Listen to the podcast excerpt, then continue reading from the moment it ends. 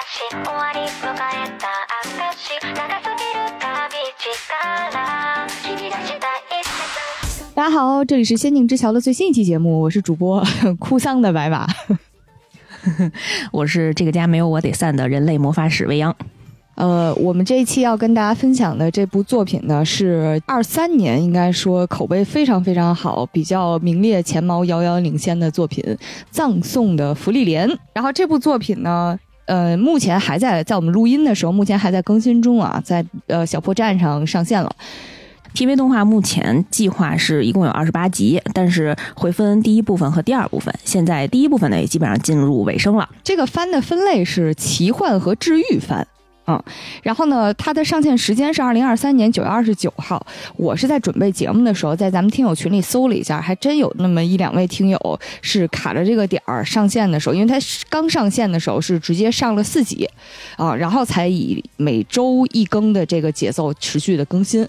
还真有听友是说从那个第一天开始连看了四集，觉得非常非常过瘾，然后持续追下来的。嗯。嗯，这部作品呢，它现在的口碑也确实是特别好啊。它是改编自一个同名漫画作品，是山田中人原作，阿布斯作画。嗯动画呢是由 Madhouse 制作，斋藤圭一郎执导。而且从口碑上来看，感觉动画化效果好像还挺不错的。就是因为毕竟也有这种动画化之后崩了，对于原作有影响的这种潜力嘛。嗯。嗯，可以说动画是特别大的拉动了这部作品本身的影响力。呃，动画在国内和在日本都非常非常火。它在日本的动画排名 MAL 就是 My Anime List，现在呢是以九点一零分呐、排名第一。当然了，这个评分呢是动态的，可能在完结之后会有所回落，但是目前是排名第一。呃，可以说一下后面几名啊，第二名是《钢炼》。然后后面呢，依次是《命运石之门》《银魂》《死神》《千年血战篇》等等啊，都是非常非常热门的动画作品。我还看到一个榜单是，Enemy Corner 在二零二三年秋季榜单中最受欢迎的动漫角色，女角色里面第一名、第二名都是葬送的芙莉莲的主角飞轮和芙莉莲。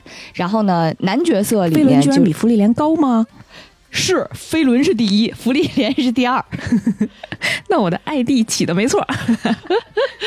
对，确实飞轮是嗯人气还挺旺的。会一会儿介绍剧情的时候，可以让大家一起感受一下飞轮的魅力啊。然后男榜里面是第一是修塔尔克，第五是葬送的芙莉莲当中的白月光纯元皇后辛梅尔，勇者辛梅尔。人气还是相当旺的啊！我其实，在正式看这个作品之前呢，对于这个作品讲的是啥，然后甚至名字我都没看清。然后后来我才发现，不止我一个人没看清名字，因为我那天看了一个帖子，他说就是他应该是在书店里看到了这个葬送的芙莉莲的漫画书，然后他拍了一下漫画书的封皮，说哦，原来这个作品叫芙莉莲啊，他我一直在读茉莉莲。然后底下评论区大家就在纷纷的交流自己看错的名字，然后到最后就变成了送葬的弗利萨、赠送的福翁王、送货的萨利亚、送葬的茉莉花儿，就奇奇怪怪的名字。到最后我和毛师傅一块儿追番的时候，他已经说咱去看那个风光大葬的谁谁谁。嗯，所以我直到刚开始看的时候，其实我都不知道这作品是讲什么的。哎，提到这名字呀，其实我一开始也不是很理解。虽然我看懂了它是叫葬送的芙莉莲，我一直以为这个葬送应该是那种死去活来的，有可能是跟电锯人或者哪怕跟全游一样，就是一集死好几个人，或者一个人死好几次的那种。冷血少年漫是吧？对，结果因为我是先看的漫画，我发现，哎，他并不是这个主角呢，他没死，而且他活的时间特别长。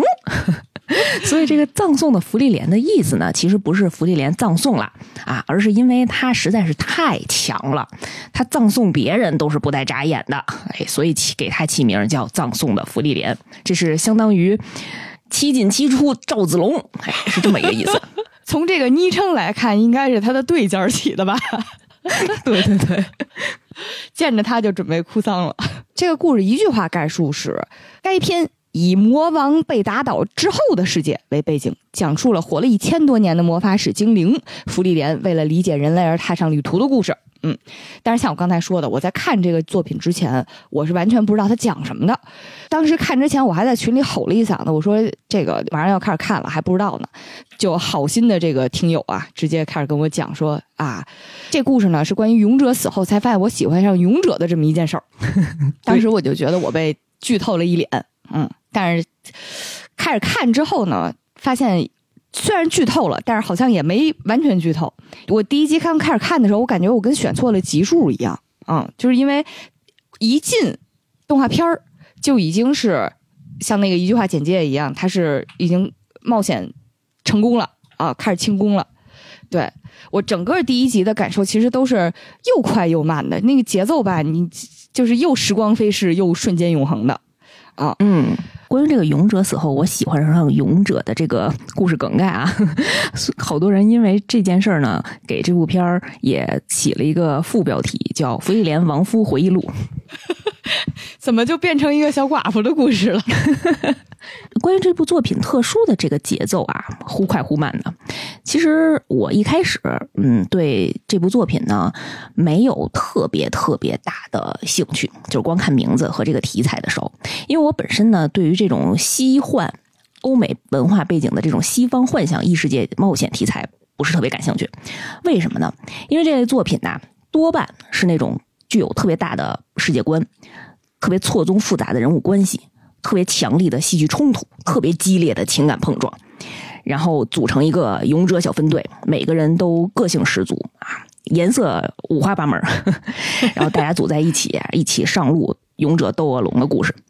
这类作品呢，其实是很容易出彩的一类作品啊，所以它的产出非常多，量特别大。这个比例一上来呢，这个烂的作品也会非常多。嗯，对，所以我一开始看的时候呢，还是。带有保留意见的，但是呢，这部作品本身它的风格是一反常态的，嗯，它的节奏呢，我觉着简直慢如诗歌，因为诗歌大部分都是那种含蓄又委婉的，而且呢，这部作品又有特别高的文学性，就是你看的时候，因为第一集就讲述了这是一个十年旅程结束的时候。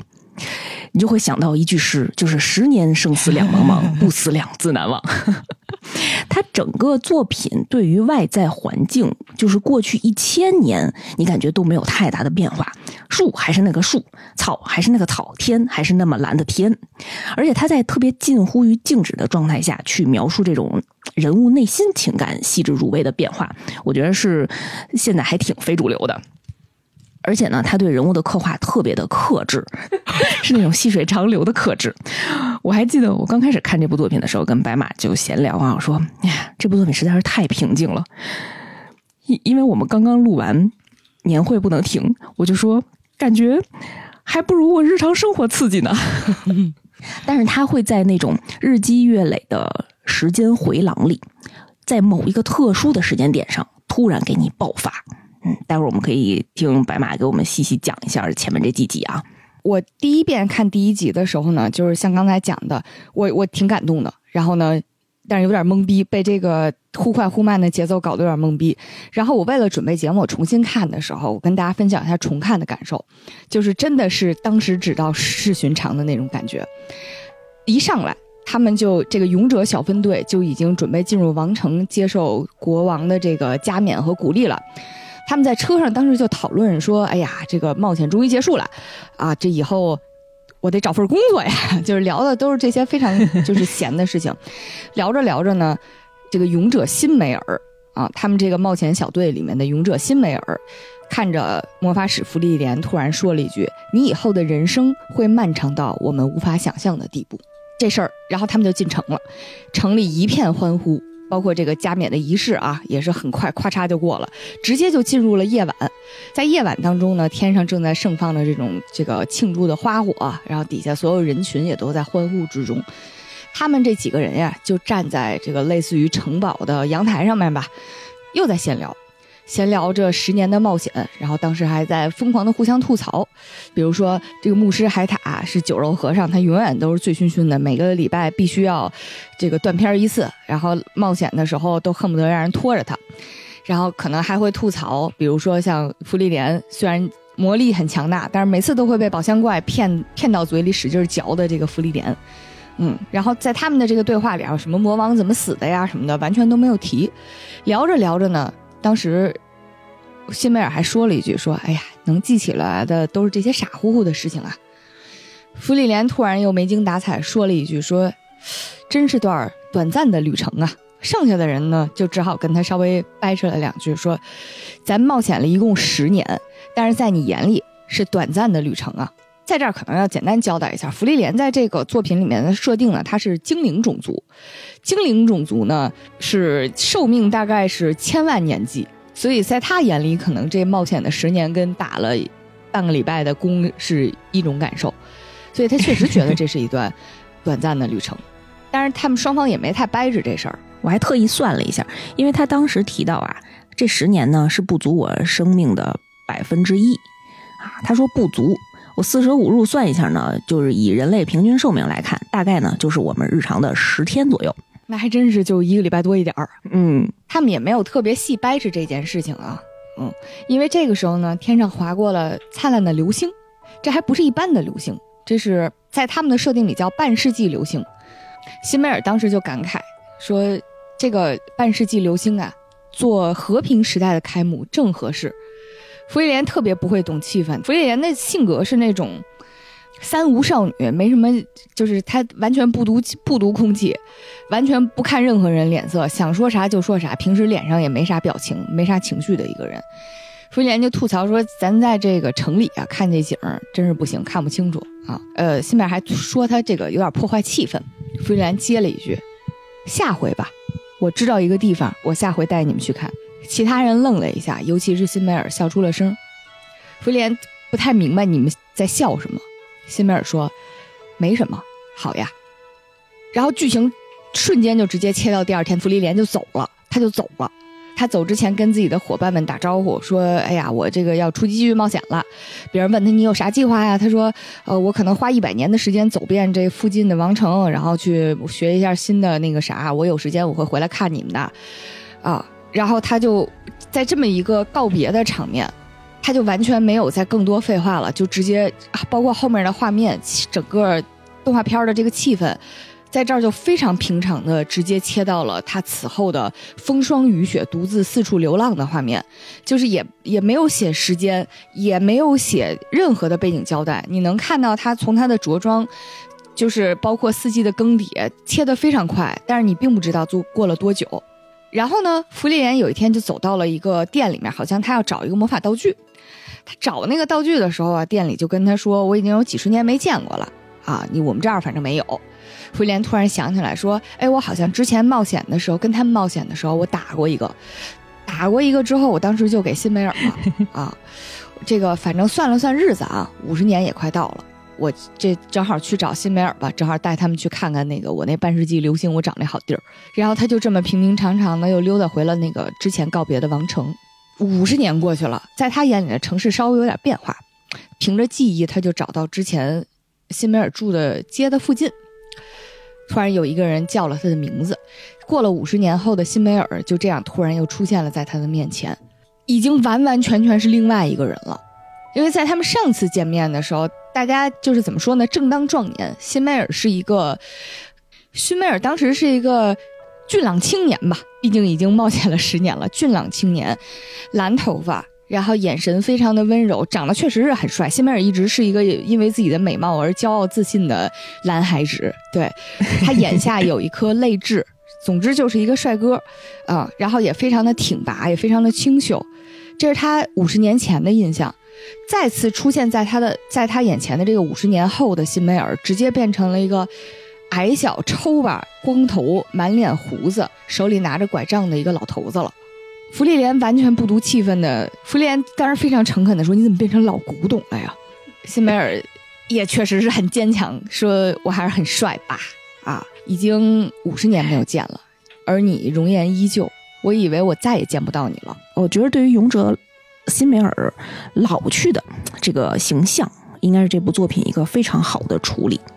就是对于勇者的老去，他并没有别的故事那样很理想的留白，就像童话故事一样，永远只是停留在公主和王子幸福的生活在了一起，他们结婚啦。殊不知道结婚之后的生活才是大魔王和大冒险。呃，但是在《芙莉莲》这部作品里，它是非常非常清晰，给大家直观展现了勇者老去的样子，就是跟普通人一样，变成了一个年迈的、个子已经萎缩的、普普通通的老头子，而且还秃了。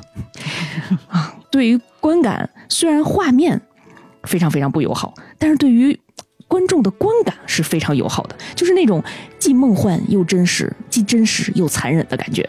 而且动画片在这儿呈现的时候呢，它呈现的就是情感很克制，就感觉上这儿你其实可以煽情哦。五十年前你是一个和我一起冒险十年的英俊的少年，五十年后嘎一下你变成一个老头了，就是你这不得打点光，来点配乐，来点闪回，然后再穿梭一下时空，你再整个对比，在这部作品里完全没有，就是他出现了，然后芙莉莲看见了，芙莉莲开始吐槽了，你怎么变成老古董了？就很克制、很克制的就把两个人的重逢这样一笔给带过了。虽然一笔带过这个重逢，但是给大家一个很强烈的观感，就是这两个人的差距，对于时间流速的这个差距。对，然后他俩在相聚之后呢，这个芙莉莲也道明了自己的来历啊，就是我我是来拿我之前给你那个玩意儿的啊。当时辛梅尔就把他带到了自己家里面啊，给他看说：“哎，你看那柜子没有？我那卧室柜子就是冒着黑烟似的，看起来像中毒一样的柜子，一直在动荡不停。五十年啊、一直在散发着邪恶的气息。整个那柜子真的跟中了剧毒一样啊，然后还不停的往外放着辐射。这个福利员当时就有点嫌弃说：“你随便找个仓库一丢不就行了吗？”辛梅尔说：“那可不行。”你让我保管的时候，可能没有想太多，但是对我而言，那是我珍贵的伙伴让我保管的重要物品。哎呀，嗯，我第二遍再看的时候，就会觉得，辛梅尔其实很多话他说的还挺深情的，但是他这个深情和芙莉莲在一起的时候，尤其是初期的这个芙莉莲在一起的时候，哎，他也没有遇到过后面的芙莉莲了，哎，他有他的这份深情，其实对于芙莉莲来讲，有种对牛弹琴的美感吧，就是他的这些深情表达，芙莉莲听见了，芙莉莲但是当时都是没有细微的去琢磨的，嗯。嗯，勇者不愧是勇者，真是从内到外是一个非常强大的人。然后呢，芙莉莲就把这玩意儿拿出去了。他拿出去之后，自己还念叨了一嘴，说也没那么重要啊。他也没再细琢磨。次日，他们就一起出发去看那个半世纪流星了。当时那个镜头其实有一个很很留白的片段，是辛梅尔坐在房间里面，对着自己那个已经不再放出毒气的柜子发呆。嗯，他就什么话都没有说的看着那个柜子发呆，然后这个时候在门口的芙莉莲探进来头说，他以为这个辛梅尔是出门之前在捯饬自己嘛，他就说了一句：“你都秃了啊，别讲究，别嘚瑟了。”辛梅尔也没多说什么，辛梅尔就说：“我们秃子有秃子的讲究法儿。”嗯，一起出门之后呢，就和旧日的伙伴牧师海塔，然后还有战士艾泽相遇了，都分别又变老了，毕竟五十年过去了嘛。三个老头子一块儿问芙莉莲说：“哎。”咱去哪儿看这个半世纪流星啊？你距离半世纪流星还有段日子呢。芙莉莲跟他们讲说：“啊，咱往山上走，大概走上一个礼拜吧。啊，挺快的。”几个糟老头子一块抱怨说：“哪有这么使唤我们老头子的呀？”但是还是高高兴兴的一起出发了，因为也是要走一个礼拜的，所以他们其实在路上了，有一点像在重演当年走过那些冒险之路，因为他们依然是爬着。不怎么好走的山路，然后依然要躲避着那些特别庞大的怪物。如果真的有怪物出来了呢？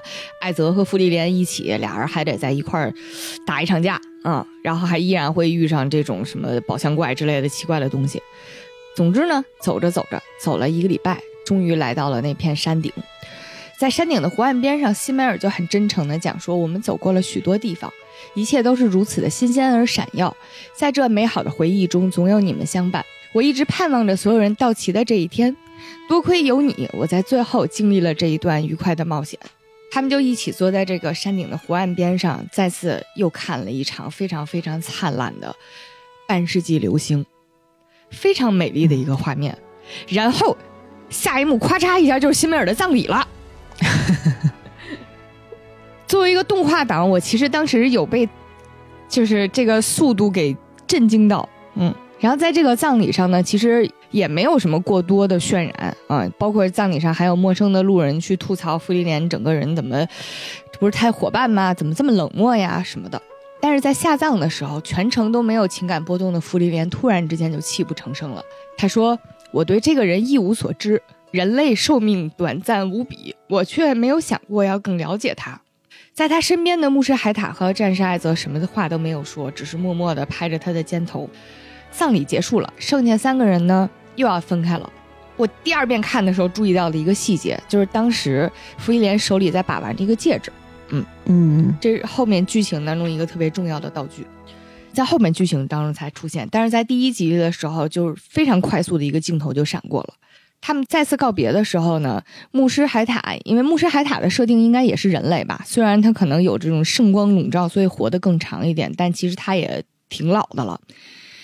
海塔就站在芙莉莲面前，弯着腰，仔细的盯着他们，说：“让我好好看看你，这也许是我们最后一面了。”嗯，不过呢，如果你们有空会路过他所在那个圣都的话，下次呀，记得在我坟头放瓶酒吧。当时芙莉莲就感慨说：“你不怕死吗？”嗯，海塔念叨着说：“嗨，我们消灭了魔王，我们做了这么多伟大的成就，我相信咱一定会上天堂吃姜的喝辣的。”啊，我这等着这一天呢。他就以这种非常潇洒面对死亡的态度坐上车走了。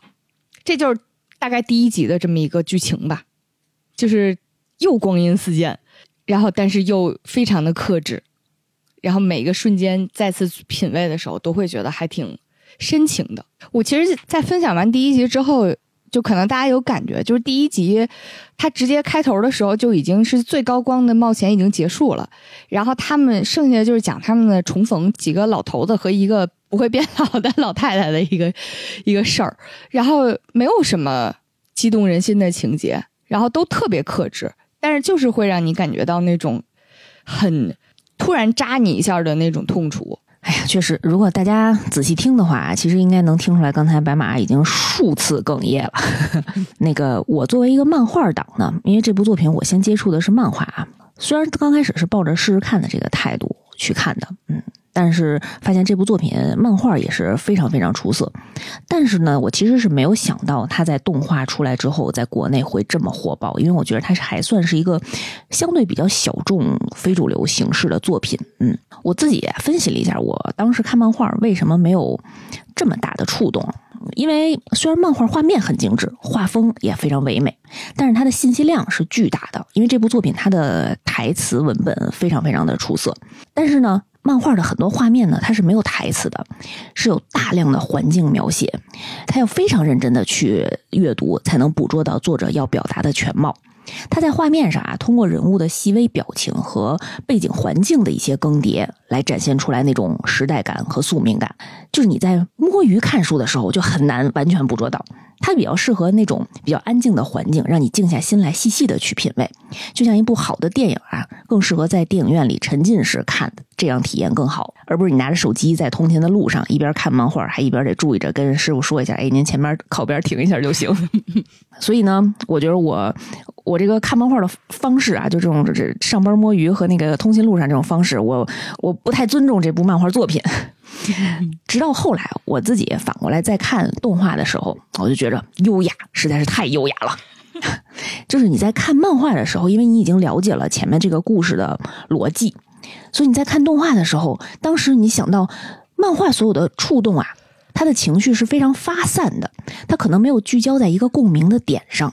但是你在看动画的时候，尤其是配上这部作品非常非常出色的配乐，就是。在流星划过的那一瞬间啊，就是你在脑内各个场景就像洪水一样，一下就浮在你的脑海中了。这个时候呢，就像一阵清风吹过，那种苏格兰风笛声逐渐响起，音乐达到高潮，你所有的那种感动啊，一下就开始共鸣。这个大概就是我看动画的感觉。嗯，更别提下一幕直接人就嘎了，这个刀来的真的是。突如其来，然后它还不是那种嗯风光大葬式的刀，它不是那种给你吊足了起范儿了，然后就等着你在这儿哭的那个刀，而真的就是你感觉平平常常的就送走了一个人，只不过这个人对你的重要性，嗯你可能要在未来的很多年才能感受到。嗯，对的，嗯嗯，因为我觉着，嗯、大家第一遍观看的时候，可能会更多的是带入普通人类，带入辛梅尔他们。然后就会觉着芙莉莲怎么这么不懂事儿呢？啊，就是怎么这么看不懂空气呢？但是当你第二遍看的时候，你发现其实你会慢慢的理解芙莉莲，从她的那个角度出发，你就会觉着，哎呀，真是太难过了。对我，我后来在看第一集的时候，我的感觉是第一集整个设定就是为了让你带入芙莉莲，就是让你从一个活了一千多年、一个长生种，然后一个情感极其淡漠的一个人的角度去面对生老病死和这些时间的流逝。所以嗯光阴流逝的时候，你也不觉得辛苦，你也没有什么时间概念。然后看到朋友老去的时候，你也不会觉得，你就是觉得挺奇怪的，你怎么嘎一下就变了？因为毕竟。这五十年也就是一个月的时间，你为什么突然就抽本了？对，所以就是从你会很快的带入到他那种对于人类变化、情感变化的不理解，但同样的，你也会像他一样，就是尽管时间是那么的瞬息万变又又短暂，但是感情都是真挚的，你总有一天会回过味儿来，然后再去感受到当时的那些分别的分量。其实芙莉莲再次想出发的时候呢，他本来是想组队带上自己的另外一个伙伴，那个战士艾泽的啊，因为艾泽的种族是矮人，因为矮人的这个种族设定呢是大概能活三百年啊，比普通人反正是要长长多了，虽然比精灵还是要差一点儿。呃，所以当时芙莉莲就跟他讲说：“哎，我这冒险，我是个魔法使，我其实还是挺缺一个前卫战士的啊。”然后当时艾泽就说：“你饶了我吧，说我这虽然能活三百多年，但是我现在也老得快拿不起斧子了。”嗯，芙莉莲当时才感觉到啊，原来你们也会有这种衰老的情况嘛。嗯？虽然艾泽说自己老的拿不起斧子了，嗯但是他们一块儿去看流星雨的时候，还是能够水上漂的。水上漂、劈山啊、打人，你们都行，就是可能不想打工了。我觉得就是，可能觉得有点累了。嗯 对，艾泽当时说了一句，说其实对于人的一生来讲呢，就是衰老后的人生是要更加漫长的。嗯，他当时淡淡的提了这么一句，芙莉莲也没往心里去，就只是好吧，那就嗯不能一块走，那我那我我可先走了啊。嗯，呃，后面的剧情就开始出现一个特别的时间上的变化，就是他所有的时间都会用辛梅尔死后的多少年来指代。新世纪，辛梅尔的辛，去世的世。对，什么勇士力或者新势力、新世纪，呃，就是他会直接非常直观的让你感受到说，OK，好像似乎是芙莉莲此后以后的人生，是以辛梅尔去世为一个重要的节点，他要重新开始一段属于精灵的探索了，因为他其实之前在辛梅尔死后，嗯。产生了一个新的想法，就是我想要多接触一些人类，我想要多了解一些人类。啊、这变成了他一个非常钝感的长生种，一个全新的小目标。这段剧情呢是芙莉莲在冒险的路上突然想起来，哎，好像上次那个老头子海塔跟我讲说，那个路过圣城的话，给他坟头带瓶酒。那我就 拿上酒就准备去上坟了。他在森林里面呢遇上了一个小女孩儿，大概也就我猜就大概六七岁的样子吧。嗯，是一个紫头发的、特别乖巧的，也不太爱说话的一个小女孩儿。嗯，他就问说：“那个海塔是不是住这附近啊？你知道海塔坟头在哪儿吗？什么的？”飞轮就说：“啊，那我带你去吧。啊，原来你是客人呐。”这个小姑娘飞轮呢，其实是和海塔一起生活的一个小女孩儿啊，类似于收养的一个既像女儿，然后又像小小的一个管家的那种角色。海塔这个时候虽然没有死，但是确实也已经很老了，身体也不是很好，就是比上次见面要更加的老态毕现一点。海塔说：“你怎么想着来看我了？”呃，芙莉莲就说：“哦，我就是在附近买点东西，然后顺便想想想给你坟头上个酒，啊，然后又想起来你以前对我挺好的，我要报答你的人情。”就是他都是以一种非常平静、就平常的语气说出来的。那你既然说到人情呢，海塔就顺杆爬了，说：“哎，那你答应我个事儿呗？你看见那个小女孩飞轮没有？她呀，其实还挺有这个魔法使的天赋的。你要不收个徒弟，你带她走吧，啊，要不然我死了之后没人照顾她呀。”这个傅云莲想都没想就拒绝了，说这事儿真不行，说你这个魔法使，我们战斗还挺危险的，学徒呢。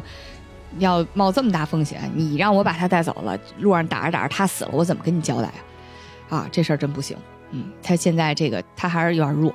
海塔想了想，也挺有道理的。行，那这事儿你拒绝我了啊？你帮我另一个忙吧。啊，我这儿有一本魔导书啊，是之前一个大魔法使留下来的。啊，魔导书里呢，据说留着一个特别了不起的一个魔法——不死魔法啊，就是这个长生魔法。你帮我研究研究，我也怕死。我这岁数差不多了，你研究研究啊，看看我能不能用上。当时把这个书递给傅立莲，傅立莲翻了翻，说：“哎呀，虽然这个这个都是上古的文字，上古的插图，我得翻译翻译，不过也挺简单的，我估计弄个五六年就差不多。你等等我吧。”啊，这个时间单位真是神奇啊！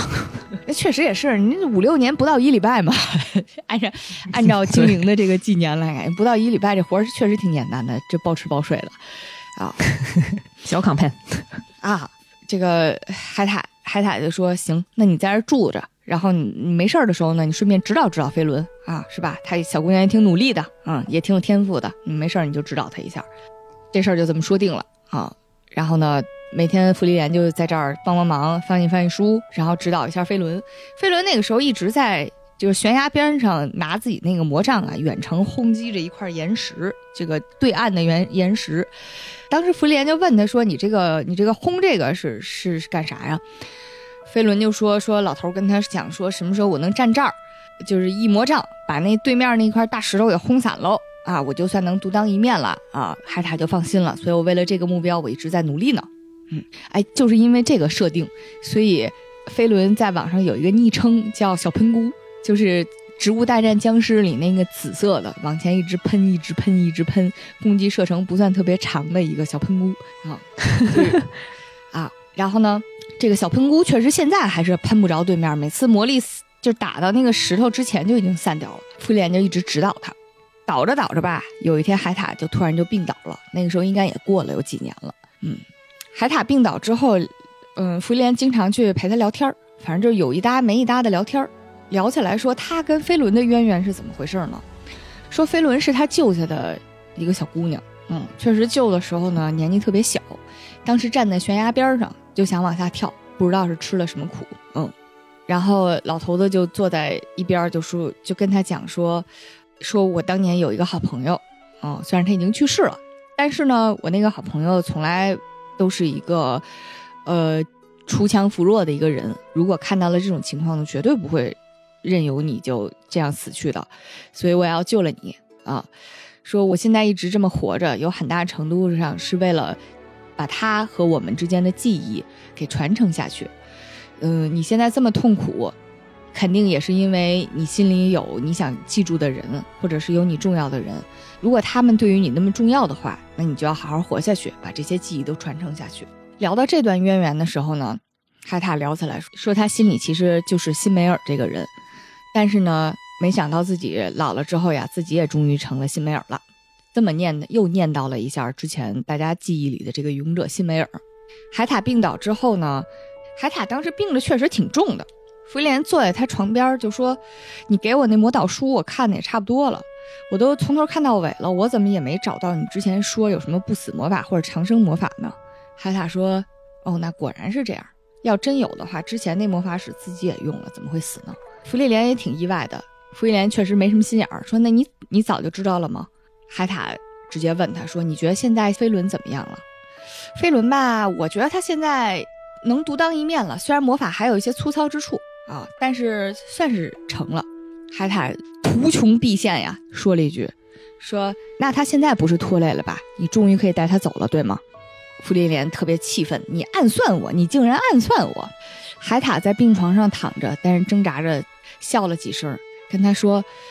你翻译魔导书的钱报酬已经放到这个抽屉里面了，你一会儿自己去拿吧。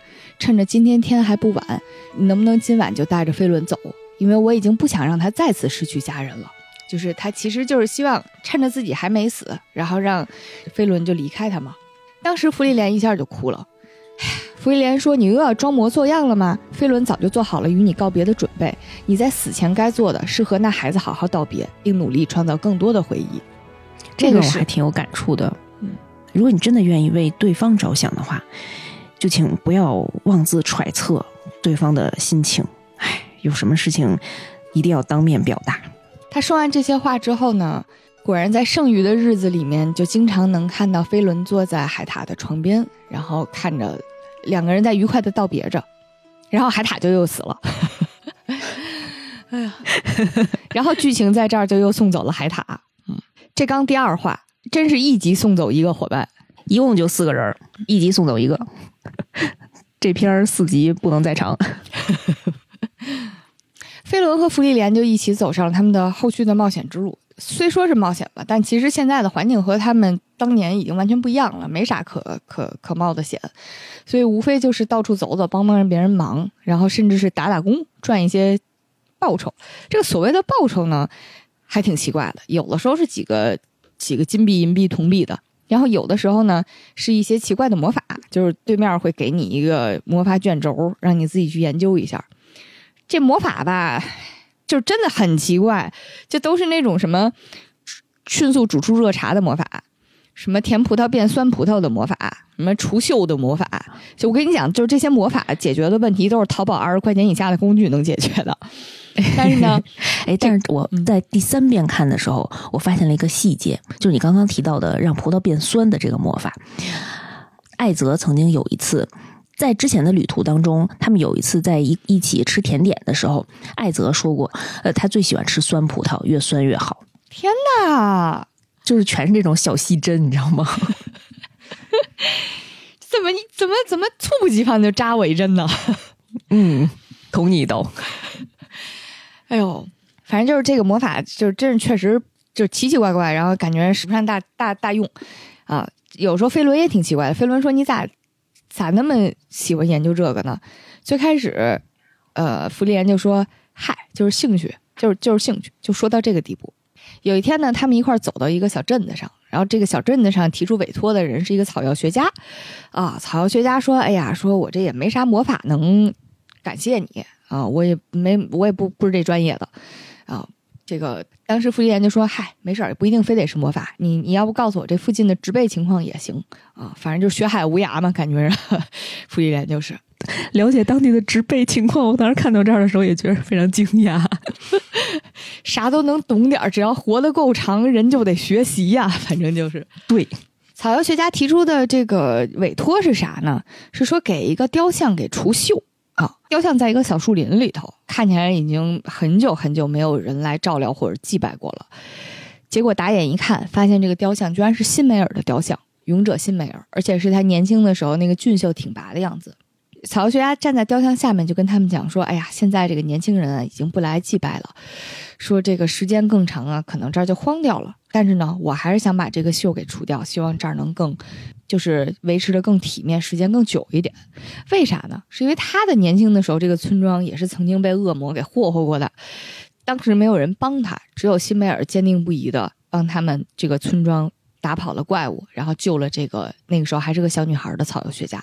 现在草药学家已经变成了一个满头白发、垂垂老矣的一个老太太了。嗯，但是看着这个辛梅尔的雕像的时候，依然是一脸的崇敬。弗里莲看着这个雕像啊，冷着脸说：“嗨，都是他自己太嘚瑟了，怎么没嘚瑟死他呢？”因为在弗里莲的记忆里面，当年他们一块儿不是就是除完魔王之后，回到这个王城里面。国王给他们要说弄个塑个像啊什么的，辛梅尔作为一个自恋的男孩子，足足摆了十八个小时的造型，摆了换了一万个姿势啊，最后其实换的还是一个中规中矩的，站在那里看起来又威风又温柔的一个姿势。曹学家听到这儿就觉得挺有意思，玩味的说：“我记得当年他身边也有一个魔法师，嗯，但是芙莉莲什么也没说，芙莉莲就说：那我来把这个锈给除掉吧。”其实从弗里莲的角度啊，他就觉得辛梅尔是因为特别自恋。当年哈，觉得他特别自恋，特别嘚瑟。然后路过的村落啊，但凡拯救过的，你都得给我建立一个雕像，而且还摆各种各样的 pose。嗯，但是其实从辛梅尔的角度来讲啊，他曾经解释过，为什么他要在各个村子里建立雕像呢？是为了让弗利莲在未来的旅途当中不会孤单，因为他觉着我们这些普通人不是童话故事。是真实存在过的人，这样呢，无论你福利莲走到哪里，看到这些雕像，都能回忆起这段曾经的过往。天哪，这跟在全世界写情书有什么区别？而且还是时隔五十多年、八十多年，然后重新让你定时定点收到这封情书。他的目的也确实是达到了，因为从福利莲的角度来讲，他现在站在辛梅尔的雕像前，满脑子都是之前辛梅尔自恋的 样子，然后他还会想起来年轻时候的那些吐槽，确实是一个非常温馨的，也是非常深情的一种行为了。这个委托非常好完成，所以弗利莲嘎一下就把这个秀除掉了，又变成了一个威风凛凛的崭新的辛梅尔的雕像。呃，做完这个委托之后，他们突然觉得这个现场啊有点突。因为他在这个雕像的所在的一小片空地里面，真的是什么也没有。当时就说到：“哎，这儿要是有一片花田就好了。”福莲当时就说：“这个花田魔法我也会啊。”举起来魔杖正要施法的时候，脑海里突然之间就出现了辛梅尔的侧脸，好像辛梅尔当时说了一句什么话。福莲一下就把魔杖又放下来了，说：“我普通的那个花田呀不太合适，说可能要苍月草的花才比较好。”就是苍月草的花是什么花呢？它其实是在草药学家的指导之下，他们才发现是一种漂亮的小兰花。但是不幸的是，这几十年这附近都没见过了。森林里面可能还有，因为芙莉莲的这个变出花的魔法需要看到这个花的实物，它才能实现。哎，他自己也没有见过这个苍月草，他只是知道苍月草这个花是勇者辛梅尔故乡的花。但是你凭着故乡的花这事儿，你也没没有办法把这个魔法给弄出来，所以他们就只能在这个附近的森林里面一直找，一直找这件事情呢。对于弗里莲来讲，没啥问题，就真的是眨眼就是半年就过去了。但是对于飞轮来讲，这事儿实在是他难以理解，他觉得匪夷所思。我耗不起啊，领导。飞轮有一天就找到了草药学家，说就是他很沮丧嘛。他就跟草药学家讲，说弗里莲是一个超级强大的魔法使，他其实是可以拯救很多人的，但是他就一直在这儿耗着找那个花儿，浪费时间。但是用这个时间，他其实真的能做很伟大的事业。我天呐，他是弗里莲的事业粉儿啊，非常的他非常焦虑于弗里莲就这么浪费时间。草药学家听完之后也挺理解这个飞轮的。他就从自己的小柜子里面找出来了一个小包，跟他说：“这个呢是苍月草的，叫近邻种，嗯，离的就是在亲缘上面可能离得比较近，要不然凑合凑合，你们把这种了吧。”啊，费伦当时在森林里面啊，就跟弗利莲谈这事儿，说说现在有这么个情况，咱要不然用这个先凑合一下啊。弗利莲呢也没答应说行或不行，他就说那这样我们再找一下。飞轮哪听得了这个呀？再找一下，一下是多久啊？你那一下跟我那一下能是一下吗？还没有争论出结果的时候呢，弗莲突然之间让他停了一下，因为他听到了杂声。这个杂声其实是附近的这个小小老鼠，叫藏种鼠，正在偷吃种子。这个小老鼠不是一般的小老鼠，它们有点像小松鼠，就是会把这个植物的种子给偷了，然后找地儿藏起来，作为自己的这个存粮。啊，但是呢，这个小老鼠就不太聪明，藏着藏着，有时候就藏丢了，因为藏太多了，不知道藏哪儿去了。这个小老鼠啊，正在偷吃飞轮带过来的这个近邻种，它把这个种子叼走之后，一路狂奔。弗里莲用的是另外一个奇奇怪怪的小魔法，就是跟踪小动物的魔法。然后两个人边走边聊，就又聊起来之前飞轮问过的那个话题，说：“哎，怎么你你你为什么要到处收集魔法？”飞廉这个时候说：“我以前是一个呢很无精打采的人，但是有个傻瓜会称赞我收集的魔法，所以我就会到处去收集魔法。这个傻瓜是谁呢？其实也是辛梅尔。然后在他的记忆里，他就想到当年大家一起冒险的时候，也是走到了一个类似于嗯战斗后的枯塔的边上，他就随手在这个枯塔边上变出了大片大片的花海。见到花海，这个牧师牧师海塔和战士艾泽俩两个这个。”中年男子像疯了一样到处的狂欢，到处的玩儿。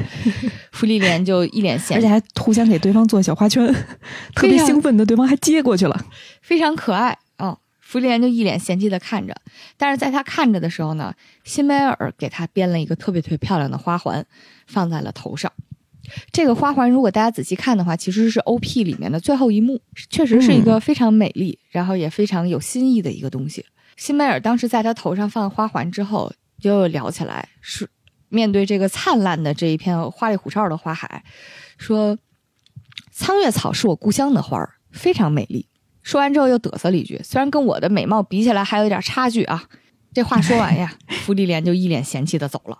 辛梅尔在身后突然间接了一句说：“将来我想让你看看。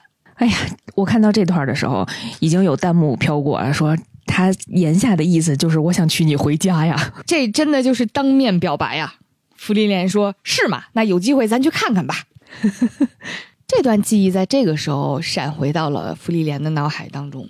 然后他们随着跟踪小老鼠呢，就果然来到了一座高塔，是也是荒野内的一片高塔。站在高塔下呢，芙莉莲发现小老鼠的足迹是一路延伸到高塔上面的。它腾空而起，飞到了顶端的时候，一片蓝色的花海就那样展开在了高塔的最顶上。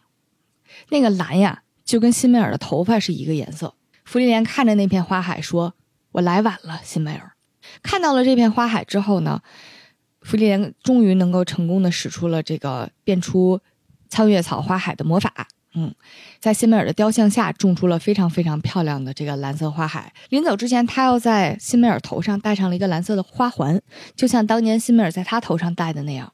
飞轮当时就问他：“你为什么要做到这个程度呢？”芙莉莲跟他讲说：“你其实也一样啊，你对魔法那么努力，那我有什么一样的？我是为了活，我是为了努力学习，独当一面，是为了活下来，我才被迫选择了魔法。”芙莉莲跟他说：“你其实并不一定。”一定要选择魔法的，这个时候才唤醒了飞轮脑海里的一段记忆，就是在他特别特别小的时候，首次在海獭面前展现了自己的魔法的能力，也是一个非常小破魔法的一个能力，就是在手里面 变出了一个光圈，然后光圈源源源源不断的飞出了蓝色的小蝴蝶，然后在他身边的海獭非常激动也非常快乐的看着小蝴蝶。这个故事里面其实有一句话，我觉得还挺。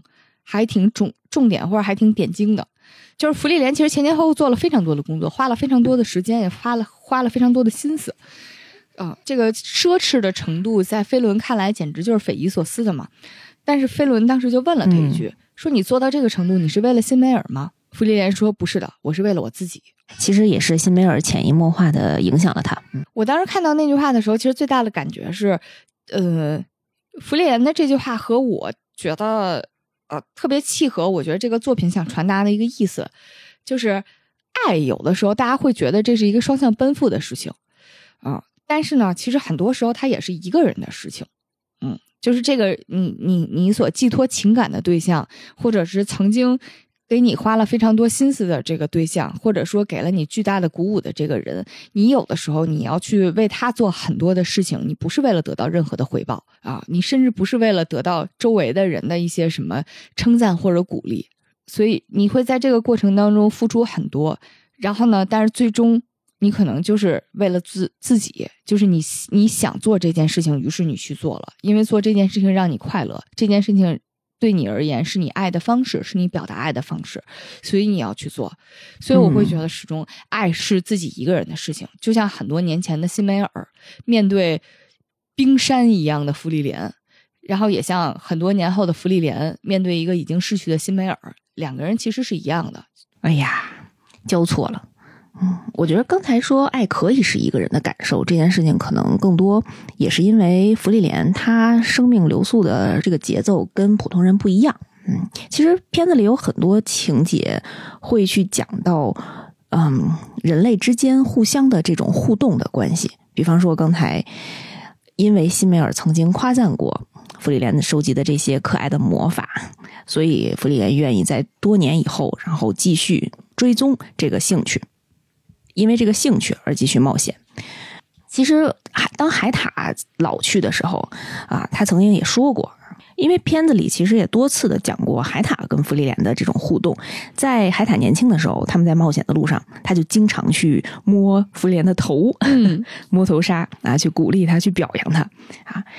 但是当后来，呃，海獭老了，甚至是快要呃去世的时候，芙莉莲为了表扬他。可能你在死后是会收收到女神的称赞、女神的表扬，那么现在就由我来表扬你吧。然后就嗯，特别温柔的摸了摸，就是垂垂老矣的海獭的头。那段情节超级感动。对我觉得他也其实讲了很多人与人之间的这种，哎呀，彼此的这种关爱。那段情节我也印象特别深，呃，因为芙莉莲和飞轮后来其实也组成了自己这个怎么说子世代的这个队伍吧，啊，一个是艾泽的徒弟是战士修塔克，然后还有一个呢是他们遇到的另外一个牧师弥赞因，这个牧师其实相当于这个在队伍里的职位相当于当年的海塔嘛，啊，他也曾经见过海塔，他对海獭印象啊非常深，他就觉得海獭是一个非常理想的大人，一位温柔可靠的老爷爷啊。但是当他形容自己这个形容自己心目当中的海獭爷爷的时候，其实听的人是芙莉莲。在芙莉莲的印象里面，海獭年轻的时候是个酒肉和尚嘛，然后老了之后呢，是个装模作样的酒肉和尚。对，是个装模作样的酒肉和尚。但是他的装模作样在福利莲眼里呢，也是成功的。福利莲会跟他说：“海塔，你现在变成了一个大人的样子啊。”嗯海塔就讲说：“你跟一个老头子说这个干什么呢？上了年纪之后呀，人自然而然的就是会变的呀。虽然我想这么说，但其实我的内心深处和小时候相比几乎没有变。我只是向往着理想的大人，然后装出一副大人的样子，在日积月累中就变成了这样罢了。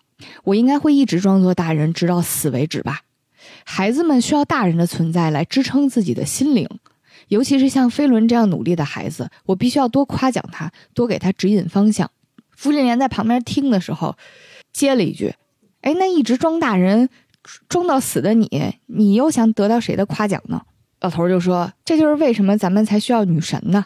虽然我得去到天国才能听到女神的夸赞了。”芙莉莲听完之后，就跟他说：“那在这边就由我来夸赞你吧。”海塔当时，嗯，海塔说：“嗨。”但是你应该其实也不明白我这个人类的心情啊，你打算怎么夸我呢？这个时候，芙莉莲依然是一个少女模样的芙莉莲就走到了已经垂垂老矣、满头白发、坐在一旁的这个海塔旁边儿然后伸出了一只手，像他也像个大人一样，然后就模仿着他心中大人的那个样子，特别温柔，也特别使劲儿的揉了揉海獭的头，一边揉，然后一边微笑着。嗯海獭当时就说：“嗨，没想到，感觉还不错呀，芙莉莲。我以后去了天堂，我会请求女神的。你值得女神好好夸奖一番。”这段特别，反正这段我看的时候会觉得还挺感人的。然后包括芙莉莲就会把自己这种模仿大人去夸奖其他 已经中年甚至是老年的人类的方式继承下来。在他觉得别对方需要夸奖的时候，就会这样呼噜呼噜头。嗯，虽然葫芦头的动作在在弹幕区说特别像运球一样，在福利莲眼中，他们都是小孩子。所以说回刚才白马讲的，嗯，对于人类这个感情的事情啊，在福利莲身上呢，可能他要一个人承担，一个人感受。毕竟，因为时间流速不一样，那普通人可能在他的生命长廊当中只能存在很小的一个阶段。所以当时也有一个梗啊，说：“啊，一福传三代，人走福还在。”刚才提到了福利莲重新踏上旅途组成的这个子世代小分队，里面有一位修塔尔克，他其实呢就是这个战士艾泽收的徒弟，还有一个红毛小帅哥。我觉得在葬送的芙莉莲这一部又温暖又悲凉、又平静又激荡的作品里面，这个修塔尔克应该承担了百分之七八十的笑料的部分。大家也昵称他为修宝。刚才讲了比较虐心啊，比较虐心的部分。哎，咱们讲讲这个关于修宝他的这段啊比较搞笑的故事。他是怎么加入芙莉莲的这个小分队呢？哎，这个就不得不提到另外一个出场的人物，就是红颈龙。这是一个巨龙 dragon 的名字啊。当时呢，是芙莉莲啊和飞轮两个人呢，呃，走到了一个村子周围，看见了这条巨大的红颈龙。芙莉莲呢，特别想要红颈龙巢穴里面的一本魔法书。特别一提，这本魔法书是关于什么的魔法呢？是关于可以透过衣服看到内在的魔法。大家别想歪啊！在芙莉莲的世界里，这是用来呃监测你是不是带了什么特殊的武器，是一个防防御类型的魔法呢。监测类型的魔法。嗨，我以为是说他打算通过这个魔法给人做 X 光呢。这是一个医疗魔法。也不是不行。所以呢，芙莉莲为了拿到这本魔法书啊，就必须把这个红颈龙干倒。哎，因为毕竟两个人不能和谈啊，他就让自己的徒弟飞轮上。飞轮在使出全力一击一个攻击魔法之后，哎，对面的山都裂了，这个红颈龙居然毫发无伤，而且呢，还把沉睡当中的这条红颈龙给激怒了。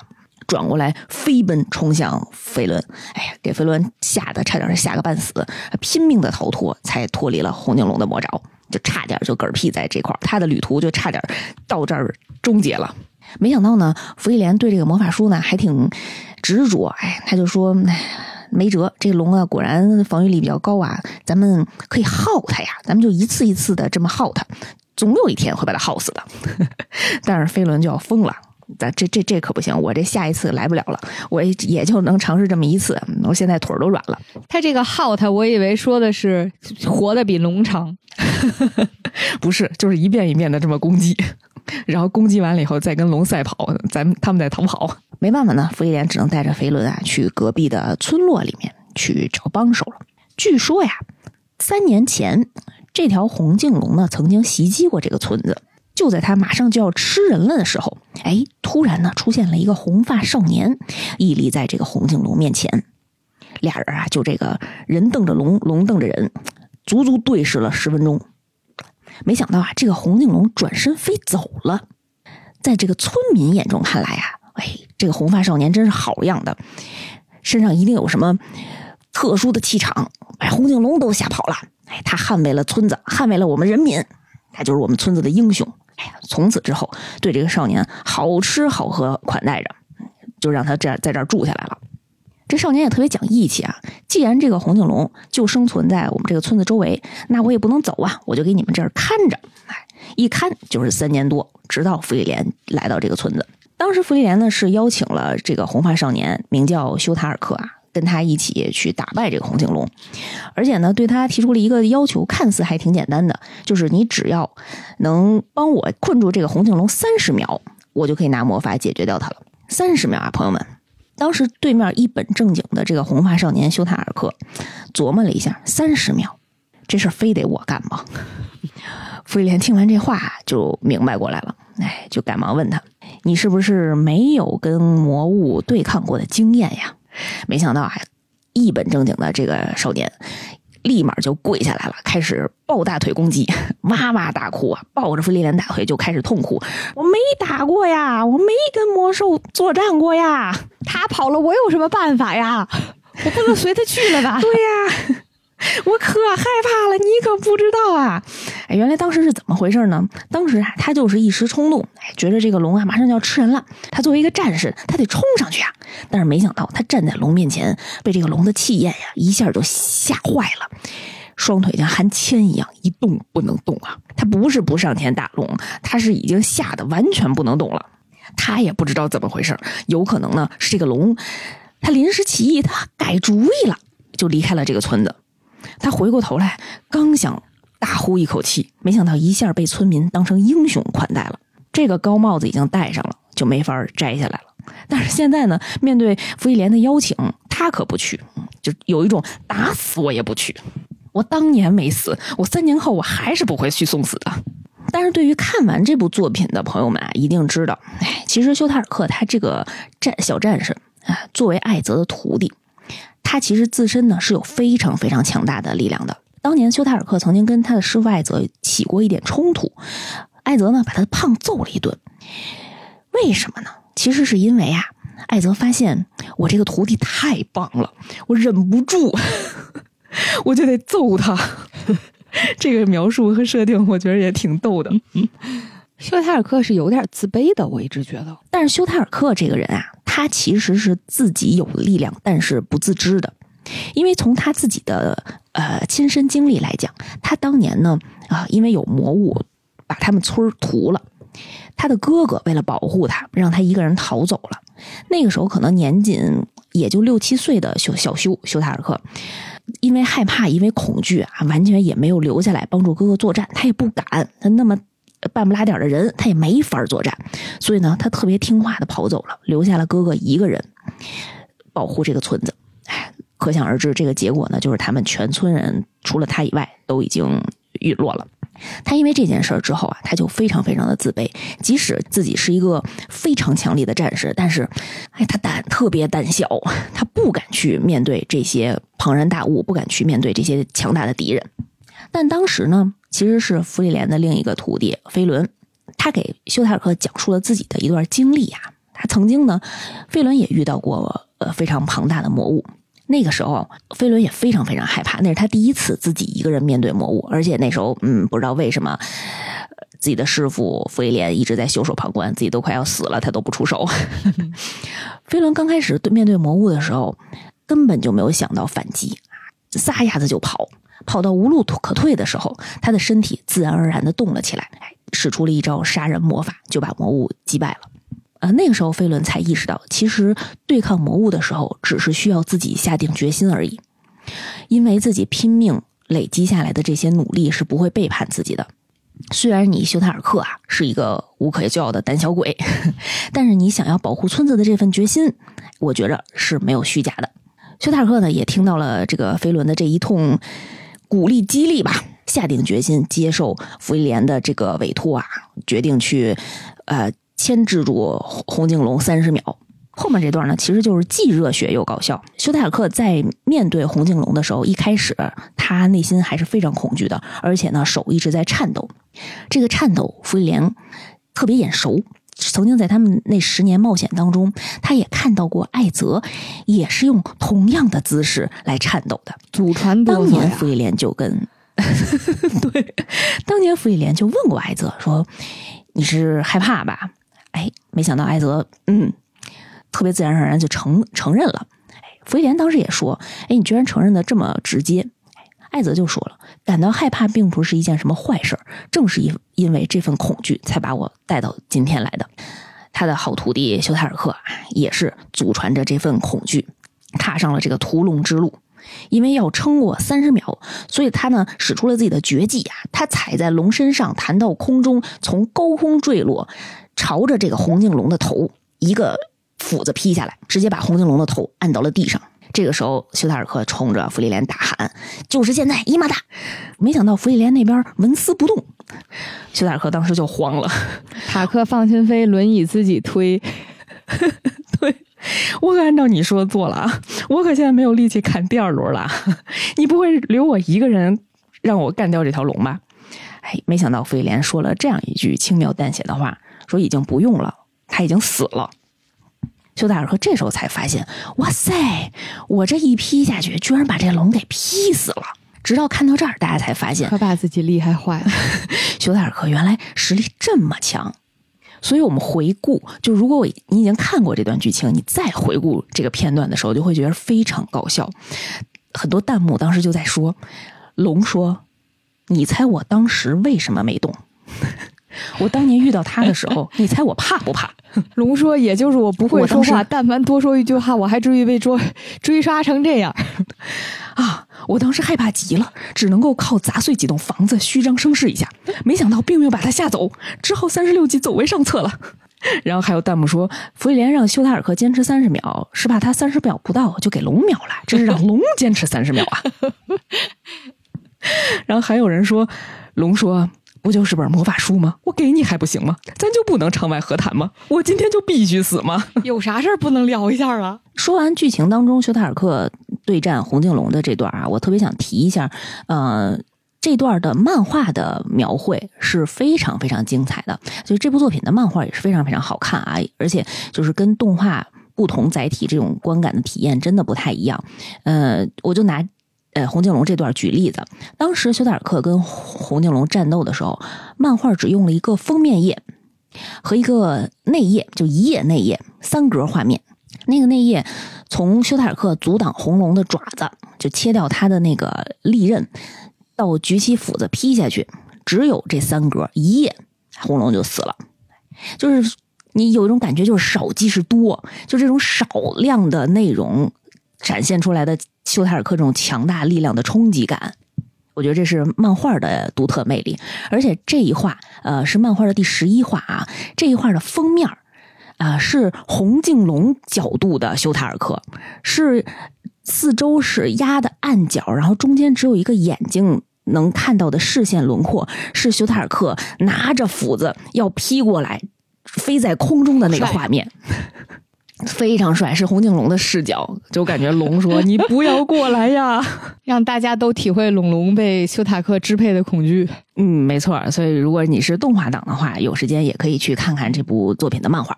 哎呀，其实修塔尔克这个人，他虽然有一点点胆小啊，但是他其实人是非常好、非常善良的。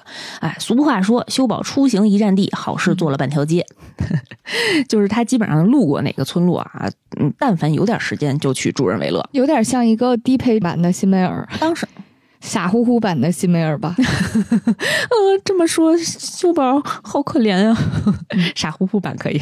呃，其实秀宝为什么选择加入福利连这个小战队呢？因为他对于艾泽这个师傅的感情也不一般。嗯，他觉得对于师傅而言啊，在矮人漫长的人生当中，曾经这十年的短暂的冒险，却比任何事情都要宝贵。所以呢，现在他的师傅啊已经过了能够冒险的年纪了，呃，无法继续承担这个冒险的职责。我所以呢，师傅也希望他自呃，所以师傅呢也希望修宝、修塔尔克加入福利连他们。修宝呢就必须要代替师傅，跟福利连他们一同冒险旅行。而作为礼物，将给师傅带回去一大堆既无聊又令人愉快的故事。为什么说它是既无聊又令人愉快呢？因为曾经啊。艾泽就是这个矮人艾泽，他在冒险的时候，哎，就跟辛梅尔提到过，这场旅行真的是又无聊又令人愉快。他的无聊呢，是指一路有惊无险，都没有什么嗯死伤，比算是比较顺利。虽然也有一些那个惊险吧啊，但是很非常顺利，而且也非常快乐。嗯，他这种无聊呢，是指辛梅尔。哎，经常停下脚步啊，就是随着福利莲的这个呃收集可爱的魔法，要在各个站点儿、各个村落啊停留一段时间，去玩点花儿，玩点酒，哎呀，玩点这种甜食，哎，真是太无聊了。这是什么幸福的炫耀啊！非常暖也非常甜的一段旅途了。嗯，因为辛梅尔曾经也说过，嗯，难道你希望它是一场既痛苦又艰难的旅行吗？现在想想也真的是，哎，希望人生的每一段旅途也都是这种既无聊又令人愉快的故事。我个人还是非常喜欢修塔尔克这条线的啊，尤其是他跟飞轮 这对茄科 CP，我现在是非常磕。嗯，为什么说他俩是茄科 CP 呢？茄子的茄啊，因为飞轮呢紫头发、紫衣服、紫眼睛。特别像一个紫茄子，然后呃，休塔尔克呢也是红头发、红衣服，就整个人呢就像一个红番茄一样，所以他们俩都是茄科原来的生物。是这个 茄。嗯，我我特别喜欢他俩的互动是，就是亲世代和子世代都分别有一段 CP，但是亲世代呢是又敏感又细腻的辛梅尔，然后对上这这个完全无感的长生种。芙莉莲，然后到子世代这块儿呢，是一个热情但糙汉的修塔克，对上一个嗯心思重，然后又容易拧巴儿的这个紫茄子飞轮，嗯，所以就是能感觉出来这两个人的互动方式和上一代呢既有相似的地方，然后呢，但是又又有他们自己的那种风格，就很甜。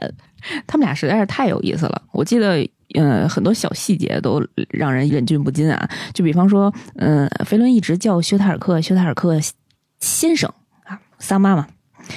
呃，修宝就觉得这特生疏，哎，就你能不能就是像哎呀平辈人、朋友或者是同伴一样的来称呼我？然后没想到飞轮就说：“那你快点过来，修塔尔克，赶紧把这搬走。” 就是语气 非常的蔑视，就感觉是在使唤下属一样。哎，修塔克内心也是，唉，比较复杂，也不知道怎么办了，就觉得你能不能对我稍微温柔一点儿啊？就感觉他其实还挺玻璃心的。然后飞轮也不知道怎么处理这种玻璃心的青葱少年的想法了，直接来了一句：“，你这小子可真是太麻烦了。”就有一种修宝和飞轮就有一种傻子和看傻子一样的妈妈 这种关系。每次飞轮看修塔尔克的时候，都是那种充满关爱智障的眼神。但是我记得有一集就是讲修塔尔克在过生日的那天，他自己一个人在一个城墙上面啊，看远处漂亮的呃云朵，在休塔尔克的眼中，这个云朵啊，一会儿变成女人的身体，一会儿呢就像一坨粑粑。自言自语的这个过程就被飞轮听见了，飞轮觉得啊，这个人的脑子里实在是太龌龊了，然后太恶心了。嗯，但是休塔尔克自己也喃喃的说了一句：“嗯，一会儿我要把他们都告诉飞轮。”就是你会你感觉得到吗？就是那种细微的糖，因为分享欲是最高级的一种喜欢，就是他会把自己这种小心思、小点，然后转头会告诉你，我就觉得还就是那。种天真烂漫、脑袋空空，但是什么都愿意跟你说的小忠犬的感觉。对，然后尤其是飞轮，嗯，对休塔尔科的这个好感度的曲线是那种忽上忽下的，但是形成了一个正弦波。他俩这对儿另一个好磕的点呢，是因为呃我作为新福 CP 的死忠粉儿吧，就是因为芙莉莲其实是在这跟子世代的相处之中吧，然后在这一段新的冒险当中，慢慢在回味和反刍之前他和辛梅尔他们上一代人的这个冒险，他才把很多的那个。就是他们之间的情愫和发生的过往，和当时指导师群长的那些情境，现在才意识到真相是什么样的，自己是什么样的感情。对，所以其实有的时候休塔克和那个飞轮之间的一些亲密的互动，会突然也不能说晴天霹雳吧，毕竟芙莉莲也没有那么。动荡的情感，但是有的时候确实是会给芙莉莲一些回忆和启示。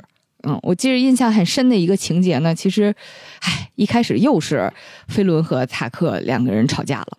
他吵架的原因呢，呃，也还挺可爱的。其实是因为继休塔克过生日，这个飞轮非常费心的给他，就真是飞轮给他琢磨了一天，我要送什么礼物啊，又担心啊，他不光自己琢磨，嗯，他还盯着芙莉莲，让芙莉莲的这个礼物别太龌龊，因为芙莉莲当时原本送的礼物是从自己收集的各种奇形怪状的魔法小物件当中找了一个，哎，我认为这个东西男人一定喜欢，是什么呢？是泼上去就能让人裸体的药水儿，对吧？不是，不是，你这个描述更那是啥？我其实原本本就挺龌龊的，人家的魔法明明是只能让衣服融化的魔法。但还是这还还是很龌龊呀。我给大家解释一下啊，我理解的它正当的途径是怎么用途，就是应该也是一个医疗魔法，就是当你重伤的时候，你身上的那些衣料其实是跟着伤口裹在一起的。但是如果你要敷药的话，你要治疗的话，你是先要把这些纤维要化解掉，是不是这个场景一下就高太尚起来了？但是我打赌芙莉莲和飞轮和修塔克都不会这么想的，因为芙莉莲当时特别 对对对对对，我只是强行高尚解释一下这个魔法因为当。时芙莉莲就是一一脸就是高兴的说：“我懂男人，男人一定喜欢这个啊！”所以就是飞轮当时听完之后非常不爽。飞轮不光盯自己的礼物，然后还盯着这个芙莉莲，你不许送他这个，你送他这个，他就本不干净的脑子就会变得更加龌龊了。嗯，飞轮自己准备了一天嘛，然后这个生日过了之后，马上就又到了飞轮自己的生日啊。结果那一天一上来，俩人就吵架了。吵架点对于飞轮来讲，我觉得还挺正常的。飞轮急眼的点是我给你精心准备了一天礼物，结果到我生日这天你没给我准备礼物，你这怎么回事儿？大吵大闹，然后这个休塔克也有点上头了，生气了，然后俩人就开始冷战。那个时候已经加入队伍的这个牧师赞恩啊，也是一眼就看出看出了这两个人的关系，就说怎么着小两口吵架了是吗？但是对于这两个人来讲，还完全不是这种关系啊。他俩就因为礼物这件事情啊，就一直较劲儿。当然后来在赞恩的这个这个劝阻之下，因为毕竟赞音已经是一个呃成熟的中年男人，并且和当年的海塔一样，是一个酒肉穿肠过，其实活得还比较通透的一个世间人吧。啊，在他的劝阻之下呢，这小两口反正就分头去找对方道歉了。找对方道歉，就是找完对方道歉之后呢，这个修塔克也顺理成章的跟他讲说：“哎呀，其实我原本的想法呢，我是觉得我想带你去挑你喜欢的礼物，但是呢，我又觉得我带你去挑这事儿，你可能不太喜欢，所以到最后呢，笨嘴拙舌的他也不知道该怎么说，最后就话赶话，俩人就开始互怼起来了啊！再加上飞轮急眼的时候，估计说话也不怎么好听，所以后来俩人就一块儿去摊上挑，挑了一个很漂亮的手镯，几个人就挑了足足三个小时呢。然后几个人就一块儿上路。这个上路之后啊，就聊起来，就是当时还这个赞音，也就是看热闹，就聊起来说当时这个手镯是个什么情况。其实修塔克是很抱怨的，就是休塔克和赞因当时俩人还走到一边儿，就说怕飞轮听见，啊，就抱怨说足足挑了三个小时，我生命当中最漫长的三个小时啊，挑死我了啊！远处的飞轮其实听得一清二楚。正要发作的时候呢，休塔克接了一句说：“但是看到他心满意足的笑容，我是觉得非常开心的。” 你看这好感度上下 上上下下的，又是一个这个心梗抢救级别的一段好感度的增长。嗯，他们又一块上路的时候，就搭了一趟马车啊，在这个马车里面就就瞎聊天儿，就聊起来啊。当时这个呃驾驶马车的这个人啊，还还他们家还有点渊源，是做饰品的，还挺有意思。说你们有空可以过去看看去啊。呃，弗利莲就说：“哎，我没什么兴趣，不过飞轮应该对这种小姑娘的东西挺挺感兴趣的。”一回头呢，就看见飞轮手上这个新手镯，嗯，他这会儿才注意到这个新手镯嘛，仔细看了看手镯上面的这个装饰啊，是个挺好看的。哎，这个图案我有点眼熟啊，说这个你这个图案，我当年好像有一个相同设计的戒指啊，这戒指是当年辛梅尔送给我的啊，我给找出来给你看看。他就在这个箱子里面狂翻啊，狂翻啊。不过他自己呢是一个非常粗糙的女生。翻了半天才翻着，刚要拿出来给这个飞轮看的时候，突然间他们就遭到了魔物的袭击，而且是一个鸟形魔物。这个鸟形魔物一把就把他们这个马车给抓到天上去了啊！这飞在空中，你说打死鸟形魔物，连车带人车毁人亡的，谁也救不了！这这不救的话，不知道飞到哪儿就被扔下去了，也是车毁人亡的，他们也没什么办法啊！这在马车厢里面刚打开的福利莲的那些这个行李箱啊。也是散落一地，戒指也不知所踪。几个人在天上商量了半天啊，终于以非常大力出奇迹的方式摆脱了困境啊，其实就是直接把这个鸟给轰死，然后他们这个连车带人全部都掉下去啊，然后再使出一个悬停魔法啊，这个看看悬停魔法能能不能抵消这个自由落体的速度就不知道了，听天由命嘛，毕竟他们也没什么办法啊。总之就是这几个人勉强活下来了，但是马车和马车里的东西散落了一地。啊，他们在树林中间吧，反正就稍微停了几天啊，停了几天，一边修着马车，一边也闲聊。这个闲聊的时候呢，其实也就聊起来，说当时修塔克给飞轮挑的这个手手镯是个什么什么花纹呢？当时见多识广的赞音在旁边呢，就看出了这个关键之处。这个手镯的花纹叫镜莲华。是镜子的镜，莲花的莲，然后华丽的华，而且这个东西啊，居然有一个花语，花语是永恒的爱情。我的妈呀！他这么一讲，剩下两个这个小两口，这个虽然被大家默认为小两口，但其实都不好意思说出口的，或者说像修塔克可能对于自己的感情根本就没有概念的一个小傻子吧，都很惊诧。咱人还添油加醋说，在这一代呀，这个花纹，这个纹样。是只有就是定向送给恋人的定情信物啊！这话说出来，两个人尴尬，我们是可以理解的啊。但是修塔克紧跟着这个反应实在是太作死了，他马上就转过头来，跟在一旁正好听着的飞轮就解释说：“我真不知道啊，你觉得我会懂花语吗？我没那意思呀。”唉，飞轮这个上上下下的感情呢，就又崩溃了。飞轮说：“也对呢，谁让你是笨蛋呢？”比平时还不高兴，嗯，修塔克也觉得挺委屈的。明明你也不知道，为什么我解释了之后，你反而更生气了呢？飞轮直接甩头走了啊！修塔克的挽救话术一句比一句讨人厌，他下一句就问说：“哎，那我要不要重新给你买一个呀？”唉，但是飞轮还是有分寸的啊，飞轮并没有说直接负气说：“现在咱就把这个手镯扔了，埋土里，拉托爸爸埋上去。”他就只是说，这是你努力为我选的礼物啊！这种话不许再说了。唉，在远处看的，哎呀，给人家个台阶下，真是你觉得飞轮会不知道这个花语吗？知不知道的，反正 反正修塔克后面的每一句话都是在雷区上蹦迪，还真是他肯定知道。他当时戴上那个手镯的时候，眼神都在颤抖，激动的心，颤抖的手，他知道，而且知道修塔克不知道嗯，但是却还满怀着期望吧。我觉得他俩的这岁数正好就是，人家说，呃，男生和女生在青春期的时候，有一段时间女生发育的比男生快，所以就是会出现一个，嗯，两个人虽然看起来岁数差不多大，但却是一个人已经有了一些丰富的想法，然后另外一个人还活尿泥儿的感觉。对，看他们俩的互动，我其实特别有一种乱入的感觉，就是有点像赫敏和罗恩，不知道你有没有这种感觉？哎，你别说，有点像。他俩这边虽然解决了，但是芙莉莲那边，他在空中丢失的那枚戒指，已经翻了好几天了，依然还没有找到。这样一个非常糙的，平时没什么感觉的芙莉莲，已经为这个戒指找了好几天了，甚至连他平时叫都叫不醒的这个睡眠期间，也会一下惊醒，提着这个灯笼到处去森林里面找来找去，找那枚戒指。这个找是没头的嘛。到第二天的时候呢，飞轮就跟他讲说，明天车就要修好了，咱就得回城里了。他就问他说：“你这每天晚上都出来，你在找什么呢？”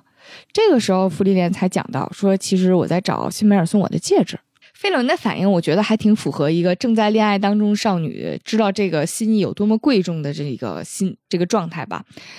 飞轮一下眼睛就瞪大了，说：“我来帮你一起找，而且我会拜托大家等找到之后再出发的。”反而是芙莉莲蹲在一旁，默默的说了一句：“说嗨，不用了，今晚找不到就算了，我也已经习惯丢东西了。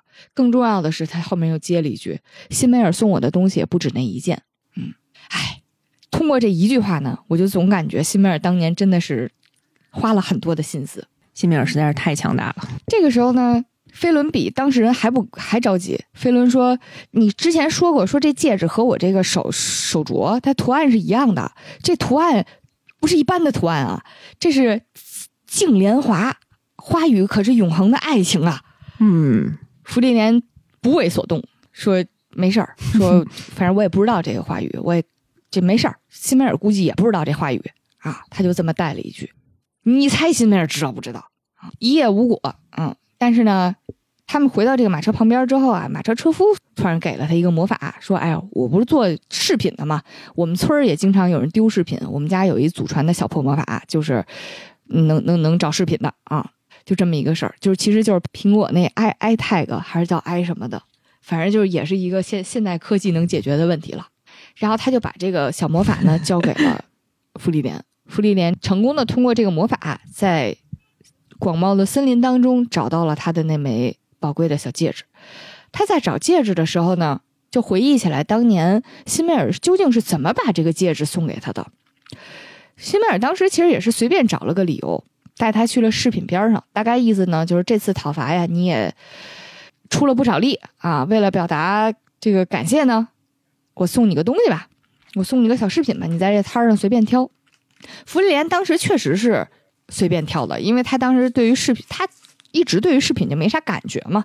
他嘴里还嘟囔着说：“饰品呐，嗨，要换成魔法店我就更开心了。”他就随手拿起来一个戒指，然后给辛梅尔看，说：“那就这个吧。”辛梅尔当时比他还不高兴，辛梅尔挺失望的，就是辛梅尔当时有点有点失落。你这也太快了吧！你倒是认真选的。但是芙莲把戒指交到辛梅尔手里，他拿到手里看了一眼这个花样之后，突然之间又露出了笑容，说：“没什么。”芙莉莲是站在空中在找戒指的时候，突然才想到了这个画面。我确实是又哽咽了，因为我第一遍看的时候，我第一遍看的时候，我也以为辛梅尔不知道呢。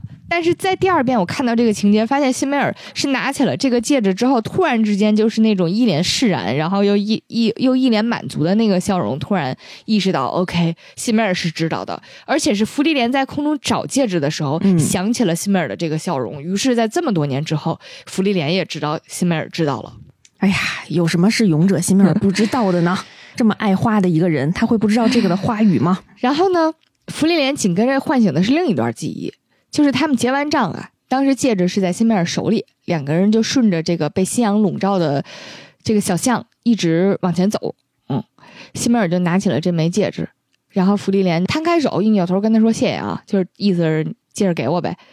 啊，然后辛梅尔就突然之间跑到了芙莉莲的旁边儿单膝下跪，然后一只手托起了芙莉莲的左手，在非常灿烂的夕阳之下，把这个戒指戴在了芙莉莲的无名指上。哎呀，如果大家戴耳机的话，把音效稍微提高一点，在这一幕呢会发现一个细节，就是当时应该是下午五点整，这一幕单膝跪地是伴随着钟声哪发生的。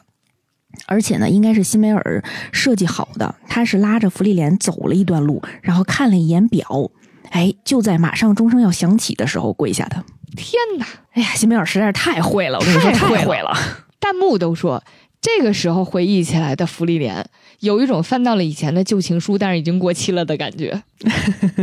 不过这一集的结尾呢，又回到了子世代的感情，还挺可爱的一句话，就是芙莉莲问飞轮说：“你为什么戴着那个净莲华的手镯呀？”飞轮特别干脆的说：“因为修塔克是笨蛋。对 特别甜。哎，刚才我们描述的那个单膝跪地那一幕啊，应该是在小破站上周更新的第十四集，一个非常经典的片段，大家一定要去看一下。这动画片儿还是由于它的慢节奏和一切尽在不言中，但是细节特别特别多的这种风格，还是挺经琢磨的。反正我第一遍看的时候，没有第二遍看的时候这么这么被扎了这么多刀。我看到有一个网友做的图啊，就是是吐槽他们俩之间这种错位感情的，嗯，就是做了一个微信的聊天界面，嗯，这个时间没有标记的时间写的是勇者去世前五十年，啊，但是飞轮当时辛梅尔说我想谈恋爱了，芙莉莲回的是啊是吗？你有喜欢人吗？辛梅尔说有啊，他正在和我聊天儿。芙莉莲说行，你们先聊，我先睡了。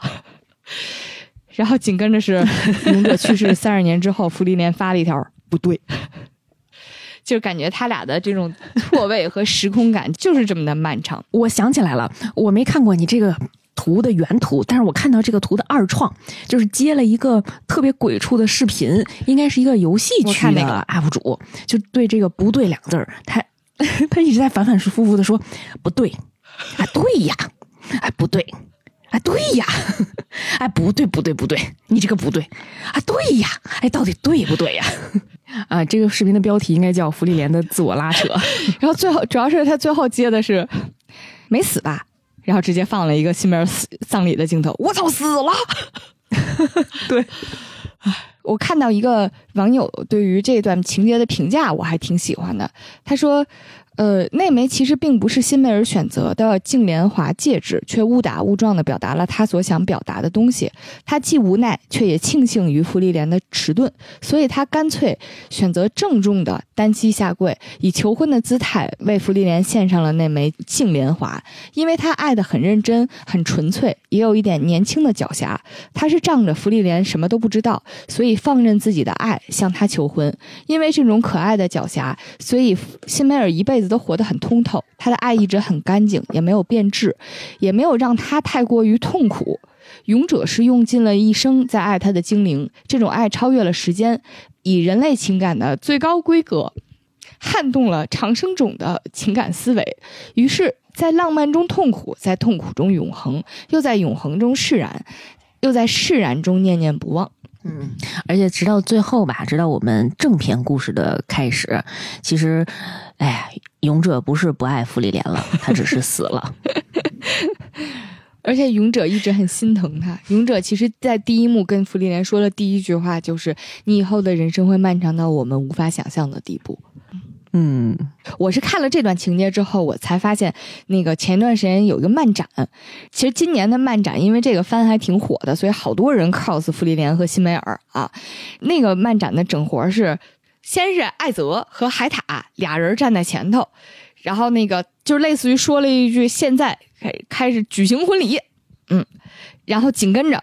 就是镜头拉开，发现一排芙莉莲站在左边，一排辛梅尔站在右边，咔嚓一下都单膝跪地开始戴戒指，啊，我没见过办集体婚礼这个架势的。我看到一个芙莉莲的 cos 是 cos 的，真是葬送的芙莉莲啊！他 cos 的是，哎，他把自己浑身都刷绿了，cos 的是芙莉莲的雕塑。芙莉莲和辛梅尔的雕塑，哎呀，特别特别甜，那个也很甜。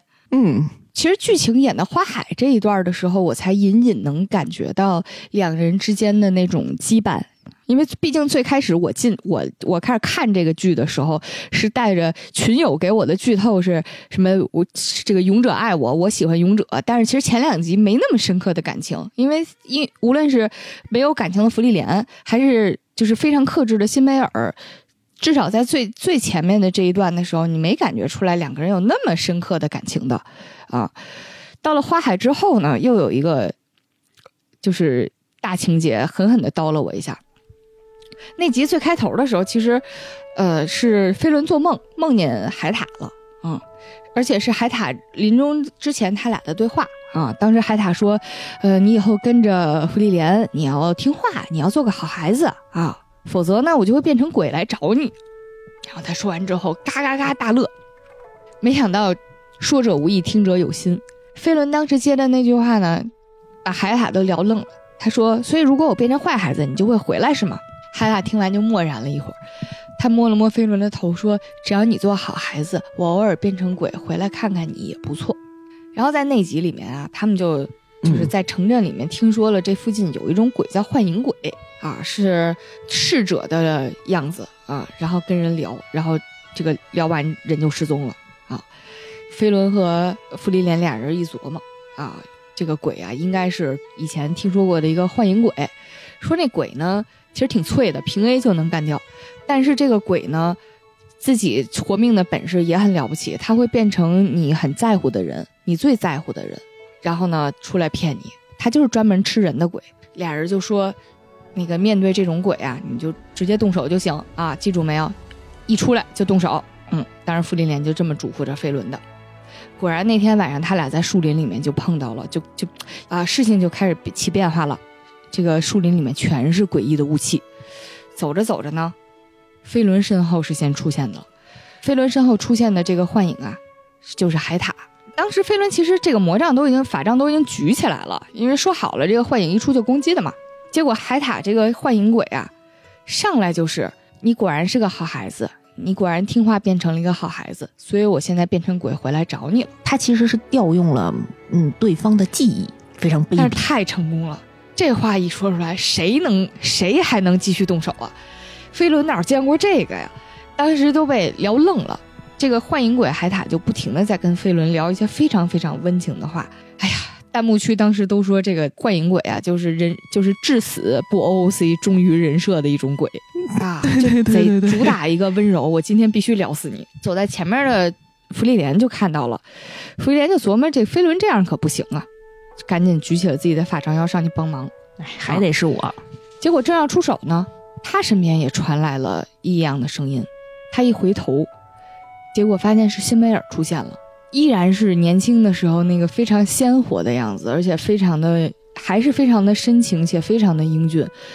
不得不说，辛梅尔的这个人设、这个形象就非常的好看，因为他眼下眼下有一颗泪痣，所以他真的是看狗都深情的那个眼神。就是在那一刻，幻影鬼出来的时候，反正我要是芙莉莲，我绝对舍不得啊！他带着他那个看狗都深情的眼神看着芙莉莲，但是他这个时候说的是什么呢？他说：“芙莉莲，动手。”然后当时芙莉莲就举起了法杖，笑了一下，说：“果然是他会说的话呀。嗯，”然后一下就把辛梅尔轰跑了。真的是至死都不会 OOC 啊！其实这段情节也挺反常的，就是如果按照大家以往的套路化的模式，一般辛梅尔这时候出现，肯定得打感情牌，是吧？谢着，咱聊聊 镜莲华呀，是啊，咱聊聊咱那个苍月草呀，是吧？谢谢你给我嗯雕像除锈啊然后！芙莉莲在忍痛，对，忍痛割爱的在抹杀他，就是用这种老旧的刀。哎，看完人家这个表演，我才意识到我们脑内的这个刀的设计实在是太钝了。你看看人家是怎么发刀的，杀了我！跟傅丽莲直接说动手。我看到一个评价，就是说，就算是最邪恶的魔法，也无法扭曲勇者正直善良的灵魂。辛梅尔死了这么久，还在杀我，看完这一集呢，我最大的感慨就是，反正要是我呢，我就逮一个幻影鬼，然后养在身边儿，反正他也打不过我。你给我变，你给我变每变，天你给我变，一三五变成辛梅尔，二四六变成海獭，然后周日变成师傅，一块儿聊了，咱还就是每天都能过上包饺子的生活。咱抓三个行不行啊？一人一个。辛梅尔这个形象其实正经出现，也就是剧情的前半集，是吧？但是其实他还通过很多这样的侧面描写，来把他无论是内心的强大，还是外在的这种强大和他的魅力来体现出来，嗯也是这个作品刻画人物的非常非常独特的一种手段了。其实这部作品以这样一种后记的形式来展开啊，大部分的时间是让大家去慢慢的体会芙莉莲作为一个长生种，他内心慢慢的去敞开心扉，了解人类，呃内心的一个细微的变化。这点漫画里面有一个特殊的体现啊，就是在辛梅尔去世之后，其实后面的时光当中，弗里莲她日常的微表情都是微笑着的。就是动画现在还是那种三无少女的这种形象，但是我看漫画的时候，她其实从头到尾都是微笑的角度。你能感觉到她通过这十年的冒险，其实对于她自己内心的情感变化已经有一个很明显的改变了。嗯，但是她的改变，其实她当时可能自己并没有意识到是因为谁，因为什么。从此以后，自己的感受会有所有任何的不同。其实这种改变对于这样一个长生种来讲很难、很困难。就是大家可能会觉着，哎，理解人类，嗯，有那么复杂吗？有那么麻烦？有那么困难吗？但是，就是正是因为我们存活的时间比较短，如果咱们把生命拉长到上千年、上万年，你对于很多事情就不在乎了。就你对于这些高兴和悲伤，它在你内心当中的这个起伏和波澜，其实很难触动的。举一个非常微小的例子，在这个例子当中，大家可以看到弗里莲，嗯，想要了解人类是做出了多么大的努力，就是他开始会为别人准备礼物了。他在飞轮生日的时候，给他特意挑选了一个饰品，一个头饰嘛。他当时挑选的时候，那真是绞尽脑汁。你看他的表情，就从来没有出现过、展现过的那种局促、紧张、那种无措。就像他面对魔物魔王的时候，他可能都没有露出这样的情绪和表情。真难呐！这件事情为什么说难呢？是因为人类每年才过一次生日，在咱们的这个时间流速里。但是对于精 对于精灵来讲啊，你就相当于我每天都要为你精心准备就。是虽然时间短了，精心程度还不能变。对，而且我还每年我还得变着花样，是吧？我每天还得给你变着花样的想准备什么礼物，太难了。对于精灵来讲，真是太难了。但是弗利莲也愿意为了了解人类去尝试这些转变。我觉得可能也是这部作品从侧面想要向我们传达的一个观念，就是正是因为对时间的流速这样的态度不一样，正是因为我们普通人生命的短暂，所以对于很多出现在生命里面的人和事物，才会特别的珍惜。就是因为生命有限而且短暂，所以才让很多事情有了意义。我自己其实设想了一下，正是因为这短暂的十年冒险，改变了弗利莲的一些人生观、价值观和世界观。我就想啊啊，把它换算成普通人的时间维度，十天。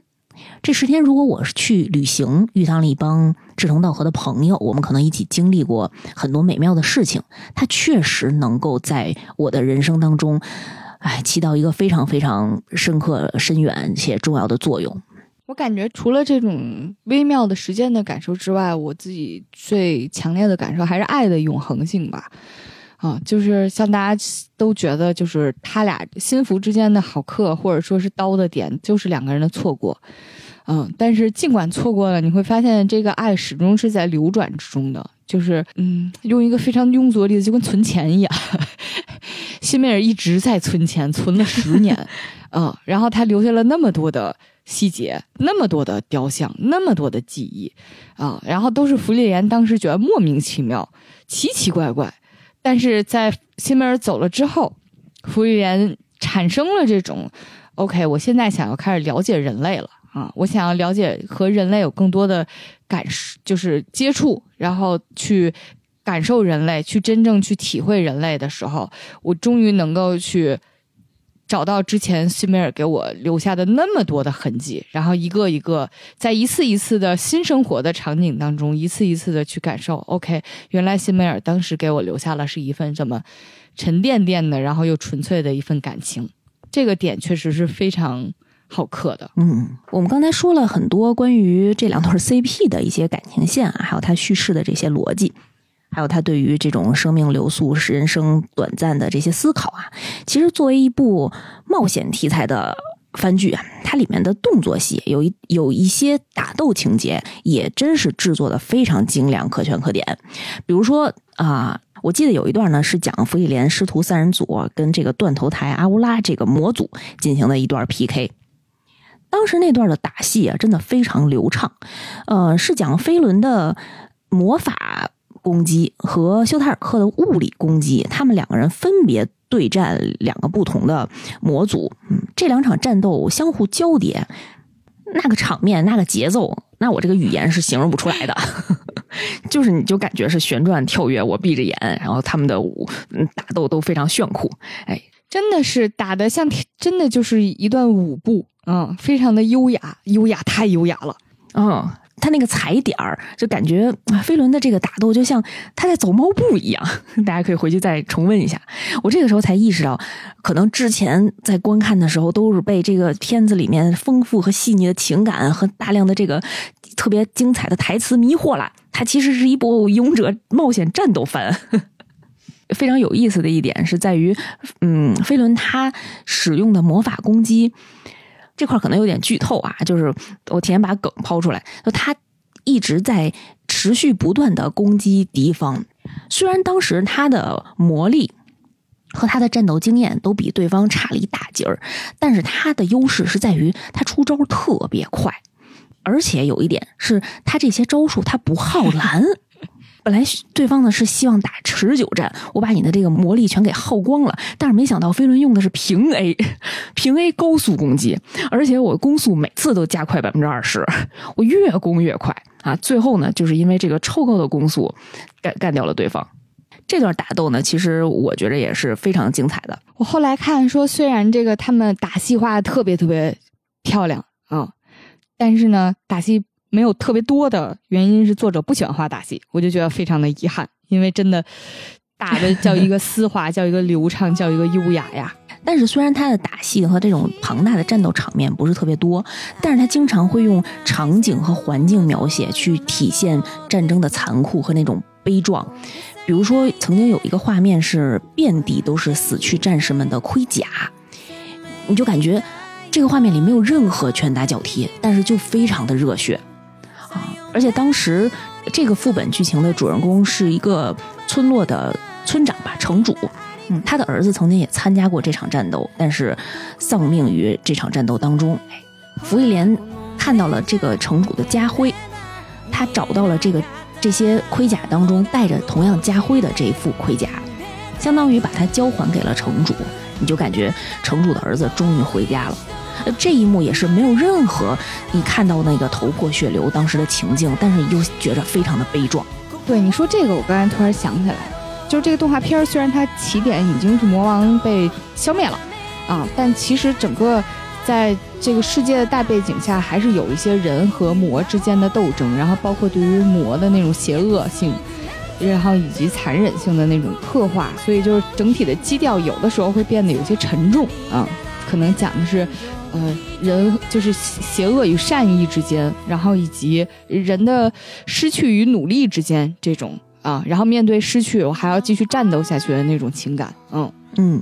动画到前十六话啊，基本上讲述了第一部分的故事。